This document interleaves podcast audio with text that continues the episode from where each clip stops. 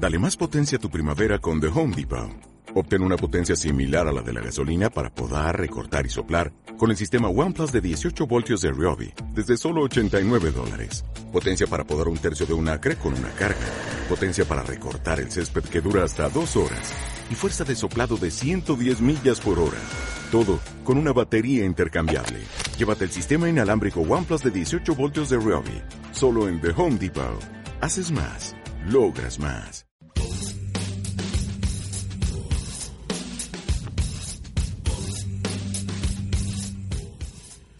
Bienvenidos a este último bloque de este hermoso programa llamado Héroes. Luego de una locura de informe de Japón, eh, vamos a hacerlo trabajar a nuestro invitado especial, nuestro resucitado Matías Farías, con algo que le gusta desde hace mucha data, ¿no? De la cual está representado en una imagen que subimos a nuestras redes sociales. Eh, una adaptación sobre una, una adaptación a una serie eh, de un libro de fantasía, ¿no? Sí, Llamado se American puede Gods. decir que entra en el género ¿Qué, fantástico. qué, qué es, ¿Qué es entonces? ¿Qué, ¿Para vos qué es Gaiman? O sea, ¿qué, qué es este, este libro de Gaiman? ¿Qué es Gaiman en tu vida? ¿Qué es Gaiman en tu vida? Venimos a hablar de hentai y ahora me preguntas eso, Roberto. Bueno, todo tiene que ver. Eh, bueno, para variar, vengo a hablar de Gaiman, chicos. American Gods es una novela que sacó en el 2001, ambientada con el fol- folclore de, de los Estados Unidos. Es un largo viaje que hace un personaje llamado Shadow Moon, es el protagonista y vehículo de toda esta historia, en que prácticamente empieza mal, tiene un, el arranque de, de esta novela es, se va de la cárcel antes de tiempo, ¿por qué? Porque se murió su esposa y su mejor amigo. Claro, él es un presidiario que está cumpliendo su pena y le queda poco tiempo para salir. De hecho, le quedan cinco días, creo, para salir. Lo llaman al tipo y dice, che, tenemos una mala noticia. Y ahí lo que dijo Mati, se le muere la esposa y el mejor amigo. Ahora, si están pensando que esto es el spoiler, no, es apenas la puntita de Los todo primeros cinco minutos. la novela. Sí, también de la serie, perdón. Ah, perdón. Eh, básicamente, en el trayecto de que quiere ir al velatorio de su esposa, se encuentra con un personaje muy particular, que su nombre es Señor Miércoles. Perdonan que lo digo en español, porque mi inglés es una garcha, chicos. Pero... Guille, volvé. ¿Podemos llamar, a Guille? ¿Podemos llamar a Guille para que diga cómo se llama el personaje? Por favor, no, que pague el asado. antes Todavía me acuerdo cómo quería pronunciar Hawkeye y me da urticaria. Qué hijo de puta. Hitchcock. ¿Por Te qué? queremos, no, no lo Guille. sé. Lo- sí, te Mr. queremos. Pero bueno, este particular eh, personaje que lo termina contratando eh, de guardaespaldas, matón y chofer, termina siendo el mismísimo Odín de la mitología nórdica. Y se termina viviendo envuelto este Shadow entre dioses de Europa, África, Asia, mitologías a montones. Pero con una, con una conexión entre sí. Todos llegaron a un punto a América en algún momento. Claro. Por eso en parte American Gods. Claro, además, las categorías de los dioses es- eh, no es un dios tradicional como los plantea Gaiman. Eh, Son más terrenales. y son eh, los dioses existen no sé, no, para mí no es spoiler porque es como el planteo de la serie Existen gracias a la gente. claro los dioses existen eh, gracias a la creencia de la gente los dioses vienen a América porque la gente que viene a América creía en ellos de hecho los primeros minutos te muestran un poco esto también Sí. de la serie entonces no es los dioses tipo los típicos dioses todopoderosos que conocemos son dioses que existen porque la gente cree y qué pasa hoy en día la gente no está creciendo tanto en los dioses y un poco la serie va de cómo se enfrentan los dioses a esto Eh, por lo que sigue la serie es Shadow acompañando al señor Miércoles. Es irónico, ¿no? Digo el nombre en inglés Shadow y señor Miércoles. Perdone. Eh, el señor Miércoles reclutando a viejos colegas, dioses antiguos, para terminar una. para organizar una gran guerra contra X. Ahora porque Sebas me está frenando. Sí, a ver, empieza a reclutar a los dioses para unirlos en un, em- en un emprendimiento como para recuperarse aparentemente y los antagonistas serían los dioses modernos que vendrían a ser em, La tecnología, la tecnología, los medios, exactamente. Que están representados por otros dioses nuevos que tienen su- su- sus diferentes formas, digamos. Claro, lo que, ti- lo que abarca en realidad más que nada esta serie es cómo la gente va perdiendo sus creencias y van siendo, eh, van convirtiéndose, eh, apareciendo nuevas de manera cotidiana y, y cómo la gente se va despegando de lo viejo, abrazando lo nuevo. Y que no siempre eso es una evolución, digamos. Correcto. Es simplemente un otro eh, abrazar otro dios. Claramente, claramente. Em, sí, y también eh, tiene esto de que a Gaiman le encanta un poco, más, por lo que yo poco que leí, le gusta mucho jugar con los dioses y con las representaciones de, creencias antiguas.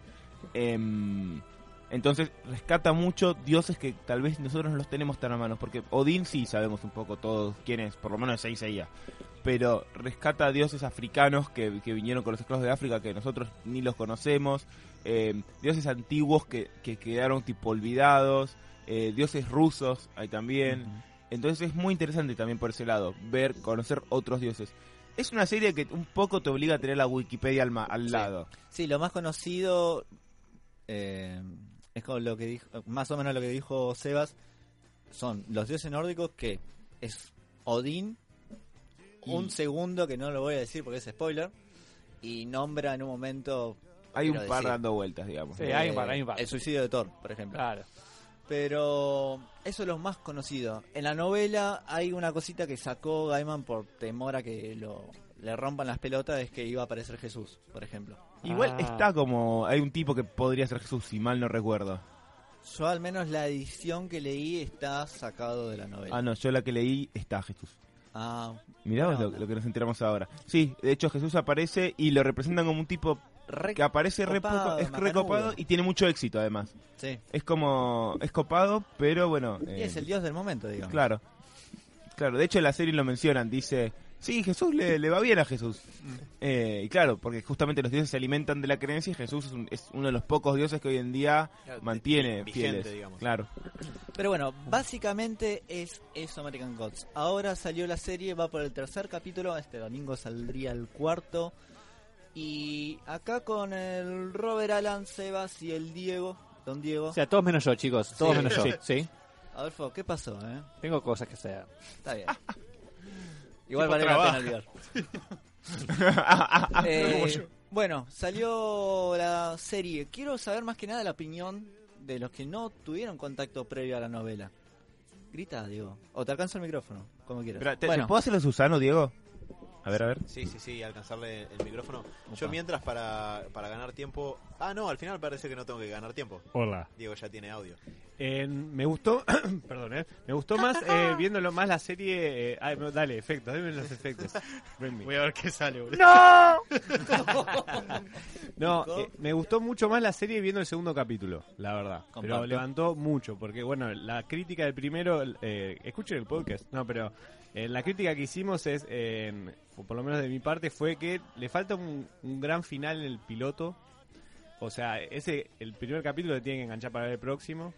Y a mí no me pasó, creo que en eso estábamos un poco todos de acuerdo. Pero los personajes eh, tienen como mucho potencial. sí. Y siempre la parte mitológica tiene, eh, tiene como esa cosa mágica que te da eh, mucho margen para poder eh, flashearla bien y que esté bueno. Yo creo que con el segundo capítulo se afirma mucho más la serie y dan ganas de verla. Así que recomiendo, si quieren arrancar la serie, vean los dos primeros. El primero te vas a quedar un poco corto. Eh, eso en cuanto a la serie en general. Y después, bueno, el personaje yo había dicho un poco... eh, El de Odín, Shadow. eh, Ah. no, Wednesday. Bueno. Pacino. Eh, es Pachino. Es, es Al Pacino, man. Hasta está luqueado igual, todo. Pero lo banco, la verdad. Y en el segundo levanta mucho. Posta que el segundo levanta hasta el personaje. El protagonista sigue siendo como muy naif, se puede decir, ¿no? Es que- Ante, ante todo este mundo que se le va presentando, este mundo mágico, por ponerle un mote. eh, creo que todavía se sigue mostrando demasiado naif. Igual ya en el segundo capítulo le pasa de todo el tipo de más, más Gil, ¿viste? Ve cosas que no, no puede ser y no se da cuenta, que No, algo no, pasa al- raro. Al, menos en el segundo capítulo se re- empieza a plantear, ¿yo estoy loco o el mundo está hasta el loco? mundo está loco. Lo que sí eh, es igual a Toreto. Sos un hijo de puta. No. Toretto. Roberto, habla de hentai, dale. Bueno, yendo a. No, No, Dios es porno. los, los dioses del No, a mí, eh, sí, hablando un poco de, ya que hablaste del casting, me parece que el, el casting está muy bien. A mí en general me pareció muy bien. Eh, Shadow, si bien es un personaje, Shadow o Sombra, es un personaje que a veces parece como que es medio pargo, medio que está en su mundo. El de la novela es así. Es como un chabón que está un poco mm, apartado, digamos, de, de lo que pasa. Porque un poco que ahí tiene una- un, contra, un contrapunto con Odín, que Odín es como muy de ir al frente, de hablar todo el tiempo, de proponer cosas, y él está como más tranquilo. Es el, el, Es que Lui- es- el Luigi, digamos, de, de la pareja. Claro, no, en realidad ah, para mí lo que, lo que sucede es que Shadow es el pasajero. Esto es un viaje, es un Claro, road trip claro, a través de Estados. Unidos con el mito que la Tierra encierra mezclado con todos estos dioses que viajaron a América. Eh, y él es el pasajero de este viaje. Y como pasajero tiene que tener ese pequeño carácter pasivo, porque lo que hace él es, él se va entregando a lo que va pasando. ¿Entendés? Eh, su lugar no es de entrada empezar a cuestionar lo que sucede para que esa dinámica entre en conflicto. Él está en un viaje, entonces como que va avanzando y, y- y está bien, esto que decías vos está muy bien, que, que para mí justifica eh, esta, este tipo de personaje que es Shadow y es esta pasividad, él está derrotado, él salió de prisión, se murió su mujer, él está en un momento en donde no tiene mucho que perder, digamos. No solo eso, porque Su vos no esposa viste le el primer... engañó también. ¿Eh? Uy, spoiler, perdón. Su Nada. esposa le engañó con el amigo, sí, Sí. yo, No yo so- leí el libro. No so- ah, ¿no leíste el libro? Sí, boludo? claro. Ah, Sí, claro. Pero lo, pero lo leí en el 2009, me parece. No solo lo engañó, sino que murió con la chota del amigo en la boca. Hola. Claro, sí, una cosa así horrible, sí, sí. Fuerte, ¿eh? Sí, Hay sí. niños escuchando. Ay, Lolis escuchando. Claro. Está mi papá escuchando. Che, ¿Alguien puede pensar en los entonces Shadow, No aparece. con todo lo que aprendimos, ¿Shadow sería Luke? De los dioses, sí. No seas hijo de puta. A pesar de lo que que es un hiciste. morocho, a pesar de que es un morocho grandote que podría, no sé, levantarme con un brazo. Y pero Dean sería el otro, el semen. El seme con Sirene. Eh, sería el semen, dice. En algún lugar hay un vikingo que está revolcando en su tumba, boludo. no, hablando, hablando del casting, eh, en general me parece muy bien el casting. eh, yo vi un par de capítulos más.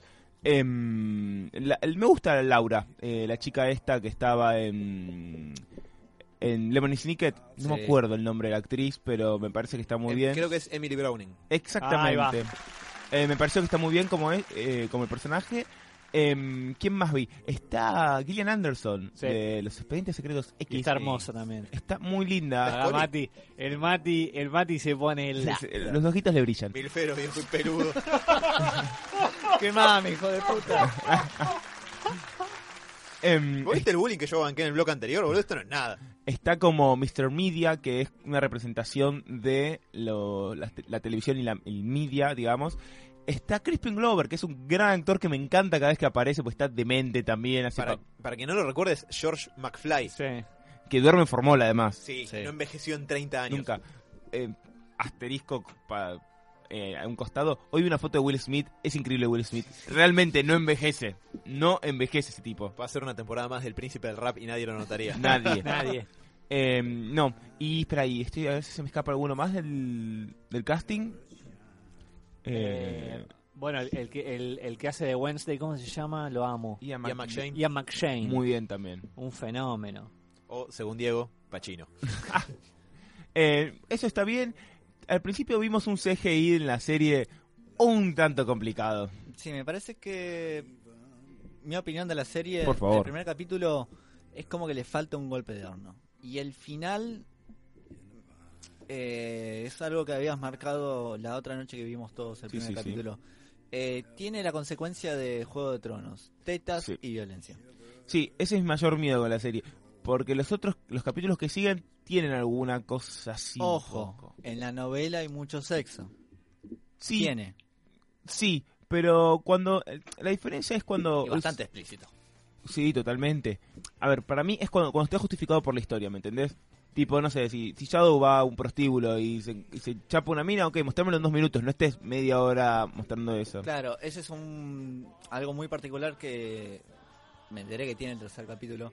Que Sí. hay una escena de sexo entre hombres Sí, yo muy explícita y innecesariamente muy larga. No porque hay hombres entre ellos, pero es como, ¿para qué me mostras tanto? Mati, no me quiero enojar, pero en el segundo capítulo te muestran una por así, primer plano dos, tres veces en el celular. Sí, fuerte. Es un poco fuerte. Ah, ¿viste el serie. segundo? Sí, sí, por eso. Es una serie fuerte. Sí, sí, sí, sí. No, le- no pide perdón a nadie. No, no, no. Ah, pero hablando del casting, el que hace de ruso, Cernovog, un crack. Eso quería decir, es el de, de Bill Lebowski, es uno de los nihilistas y además actor fetiche de los hermanos Cohen, así que lo queremos. Ay, Mirá. mirá, ¿cuál es? ¿Quién es? Un ruso. El- Iván Drago. No, otro ruso. No hay otro ruso. Eh, no, eh, eso sí. Eh, no, el, el factor Game of Thrones es esto. A ver, también una escena muy violenta que no era necesaria que sea violenta en el primer capítulo. Y. Y yo qué sé. eh, el- está el miedo de que, de, de- de por querer hacer una serie como que pegue, que caigan un poco en la violencia y en el sexo y no tanto en contar una historia. Ojo, esto es un miedo tal vez infundado, es simplemente lo que vemos en algunas series, o lo que veo yo en algunas series, y que percibe un poquito en los primeros capítulos. Ojalá que no, ojalá que sea puro prejuicio mío.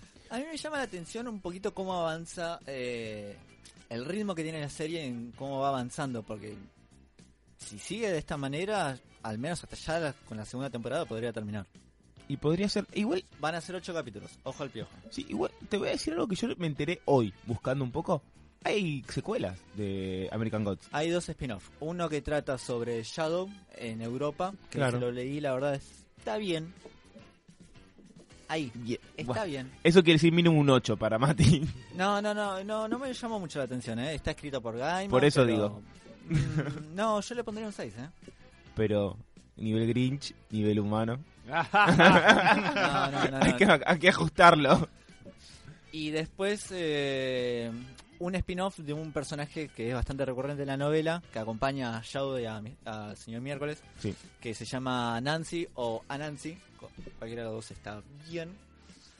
Eh, Ah, ahí Diego nos está Uy, mostrando Peter que. Stormer, sí, es un genio.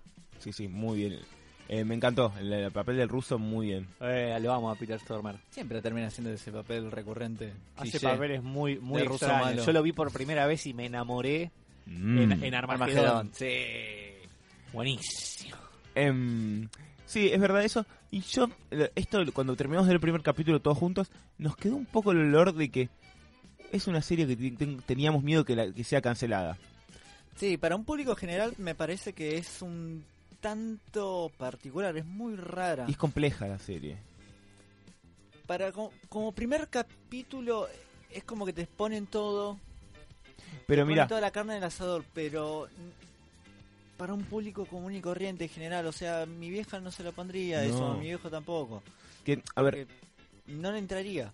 Sumando lo que dijo Diego, que el cierre del capítulo, como para ser primer capítulo, no te generan ganas de y que- es que además la historia en general no es una historia tan tradicional. Es una historia que tiene muchas vueltas, idas y vueltas. De golpe están descubriendo algo y de golpe Shadow queda en un pueblito eh, averiguando por qué desaparece gente en un pueblito. Es como que... Niñas, niñas, perdón. Sí. No sé por qué me miran todos. No, A mí, me parece que está bueno que tomen estos riesgos. Yo no la vi, ¿eh? estoy hablando de- desde lo que es esto esto que dicen ustedes, quién es el público, se lo mostraría a mi vieja, no. Eso es algo a lo que, a lo que se enfrentó Game of Thrones en su momento y rompió un esquema y, y- y- y nos dimos cuenta que podemos vender ese tipo de series. Antes era una locura pensar en una serie con dragones, que la gente lo mire. Sí, pero yo igualmente, Game of Thrones tiene un poco un formato más básico de humanos luchando por lo que quieren o con conspiraciones y todo esto. Y la cantidad de personajes, obviamente los- las reservas no son las mismas, pero en, en ese momento decíamos, y lo mismo, yo esto no se lo puedo mostrar a mi hijo, no entiende Obvio. nada. Entonces era como esa reflexión de quién va a ver Game of Thrones, quién es el público de Game of Thrones. Y apuntando y satisfaciendo bien a ese pequeño público, terminaron conquistando a todo el mundo. Obvio. Eh, a mí lo que me da miedo es tipo los personajes que son dioses oscuros, que si no los googleás no tenés idea quién corno son. No Sí. te explica mucho la serie quiénes son o qué hacen ahí. Claro, Eh, me- medio surrealista. ¿no? claro, eso, ¿me entendés? Claro. No, no, eh, es como que tiene una vuelta media loca que va más allá tipo de fantasía, ¿me entendés? Es como que es loco dentro del mismo mundo de la fantasía, para mí. Y Claro. por eso me da un poco de miedo al no ser tan tradicional que le pueda pasar al futuro. Un punto a favor de eso es que la novela American Gods. Sí. eh, voy cerrando porque me están metiendo un palito en el culo. Sí, Adolfo, te prendí fuego. Eh, Es que fue un bestseller, ganó muchos premios y en Estados Unidos es como que está allá arriba el libro. Porque, detalle que no dije, Shadow hace todo un recorrido por Estados Unidos y algunos lugares que comenta en el que está son reales. Eh, sí, sí. Por eso, eh, puede ser que la gente por ahí diga, esto demasiado peposo, no lo veo. Pero creo que va a tener un gran, gran público En Estados Unidos. En Estados Unidos. Yo creo sí. que lo mismo. Creo que en Estados Unidos la, la pueden dar bien. La veo difícil afuera, tipo para el público común. Después, eh, capaz que anda para cierto nicho. Lo veo difícil, tipo que sea un Game of Thrones de vuelta o una serie así masiva, popular, como puede ser otra. Tal vez no es a lo que apuntan y ojalá, porque así la mantendrían. Yo espero que sea corta, nada más. Porque si empiezan a extenderse demasiado, la pueden Lo cagar. hacemos básico. Pero bueno, la verdad la serie está bien.